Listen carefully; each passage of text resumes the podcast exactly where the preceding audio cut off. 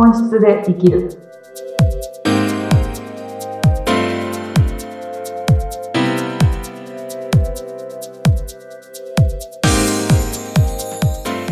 こんにちは。本質で生きるきっかけを与えている愛です。よろしくお願いします。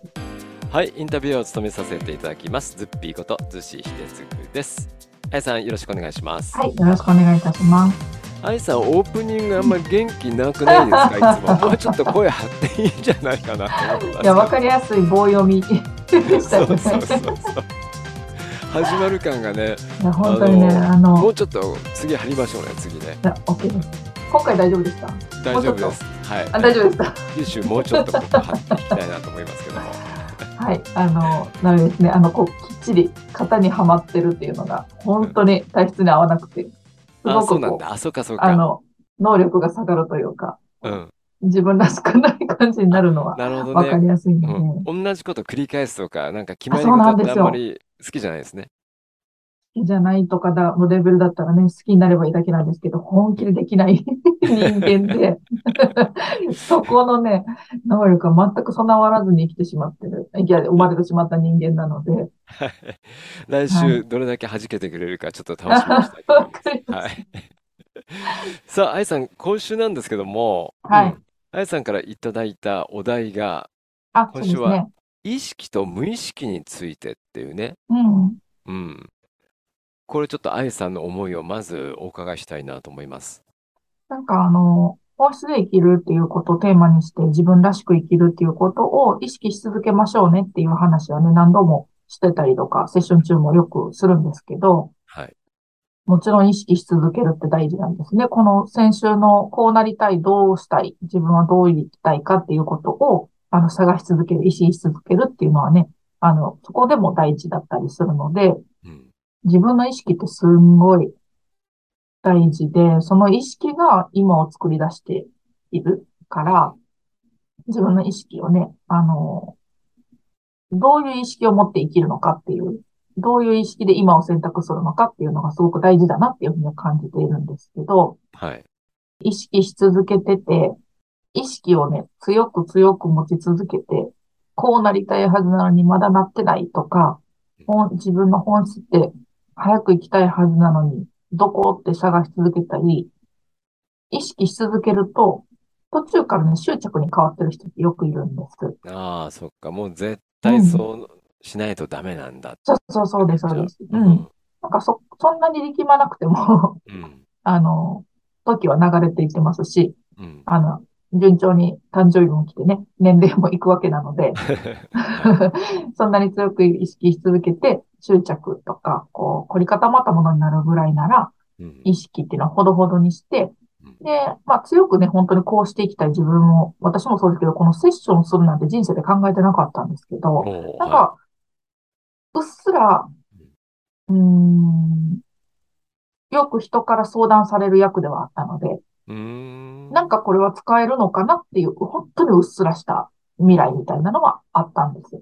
はいで。も強く意識してたわけじゃなくて、私はその当時強く意識してたのは、私は絶対芸術をやる、アートをやる、デザイナーになるっていうことだけを意識し続けてたんですけど、うん。で、まあ、その意識をね、強く持つことによって大学受験合格して、まあ、デザイナーのプロの道に入るんですけど、うん。そこで同時に、ほぼ意識ないんですけど、なんか人から本音を喋られる、相談をされるってこと多いなっていう感覚だけは本当にもう中学ぐらいからずっと持ち続けてて、はい。なんか喋ることで解決できることってあるんだな、みたいな、うん。はずっと、う本当にうっすらほぼ意識ないぐらいであって、で、えー、でもやっぱそこをなんとなく役に立ててな、立たしてない状態の現実を生きてるわけなので、うん。な、なぜかこう、私が目の前にいるだけで、実はねっていう話が、誰にも喋ったことないんだけどって話をよく聞くとかうん。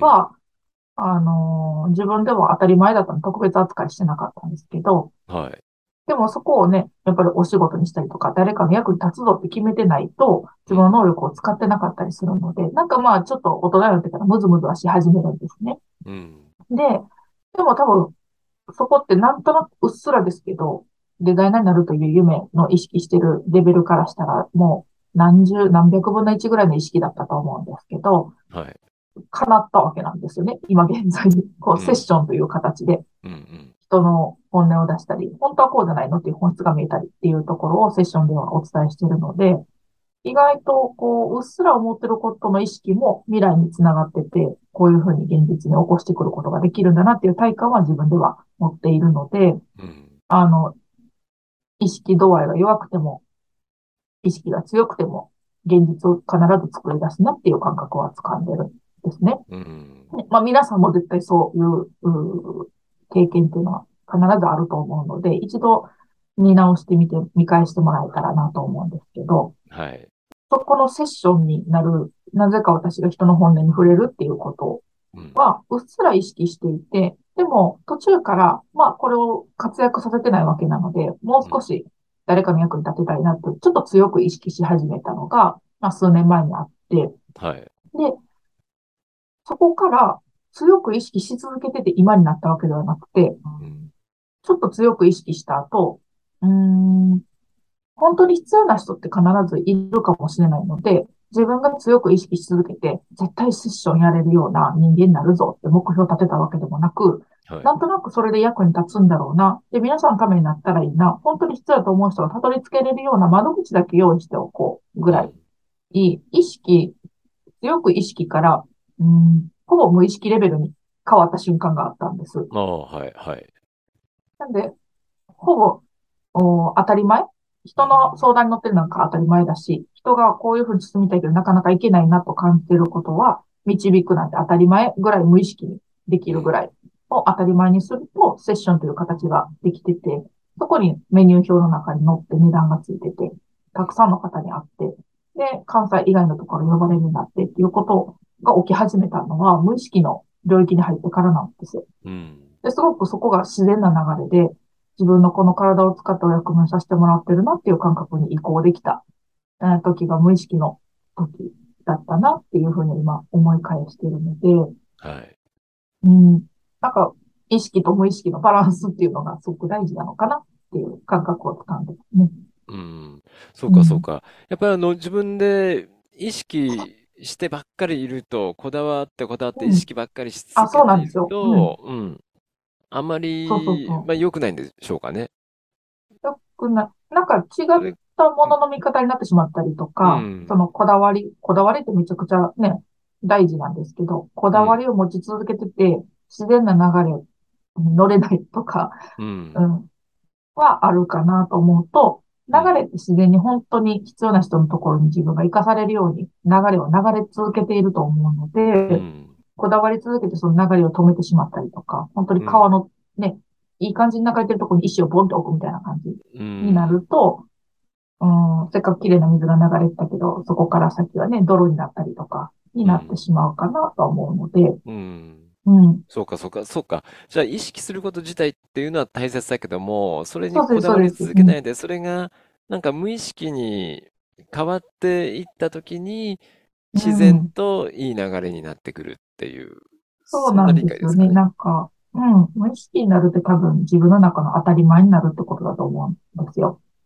無意識になるっていうのは自分の中の当たり前になっていく。そうなんです。だから意識してるときはまだまだ当たり前な、まあ、私の言ったらそのセッションをしてる自分なんてまだ当たり前にいなくて、過去の自分は。うんで、こういう人の何かのお役に立てる言葉でお役に立てることになる、なりたいなと意識が始まって、うん。でその時はまだやったことなかったので、そんな人にね、こうセッションということを提供するなんて当たり前の世界にはまだいてなかったので、うん。うん意識をするっていうことを選択してたんですけど、うんうーん、人と会えばそういう話に勝手になっていくっていうことが起きるんです。基本的にはね。なんか本質に触れるような話に必ずなるっていうのは、絶対になるなと思うのは、思うと、そこはほとんど意識してないんですよね。うん勝手になっていくっていう。うんなぜか私と喋ったらそういう風な話になるっていう自然な流れ。で、私も当たり前のことをやってるだけっていう状態に入ると、うんほぼ無意識の領域に入ってる感じなんですよね。うん。なので、意識が始まって、強く意識してから無意識に入るっていうところを目指してもらえたら、自分の当たり前になり、誰かの役にも立ち、自分の本質になるのかなと思うので、なんかずっと意識し続けなきゃいけないものは多分合ってないと思うんですね。なるほどね。うん。うんうん。そうか、意識してるってことは、本来の自分じゃなくて、なんか自分をコントロールしてうん。しようっていう状態で、うそれがん。無意識になった時に、やっと本来の自分だと。になるような気がするので、う無意識レん。ベルにまで持っていけるような意識うん。を持ったら、あ、これが自分のやることなんだっていうところ、じこれが自分の本質なんだっていうところにたどり着けるスムーズな流れなのかなとは思いますね。ああ、なるほど。う。うんん。わかりやすかったです。はい。愛さん、あれですか、やっぱり、あの、まあ、ね、学生の時代からいろいろとはい。相談役というか、ふーっと本音で相談されちゃうっね。ていう。うん。ちなみに、ご兄弟うん。は愛さんいるんでしたっけ？あ、えっと、妹が一人、あ、二人姉妹。はい。やっぱ、長、長女だろうなっていうふうには思いまあ、した。本当ですか？うん。うん。あの、妹気質では確実ないと思います。そうか、そうか。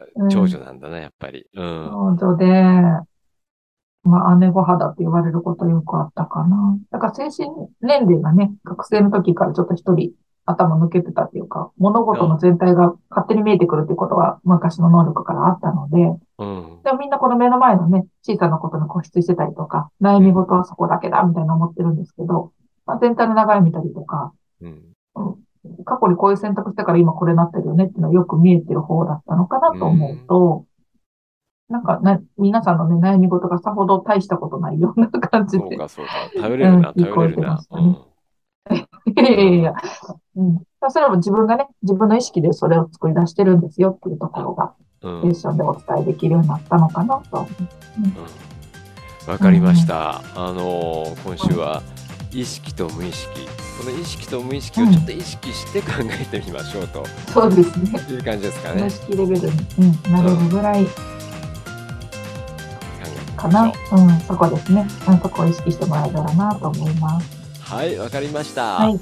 ありがとうございました。来週もよろしくおはい。願いします。よろしくお願いします。ありがとうございます。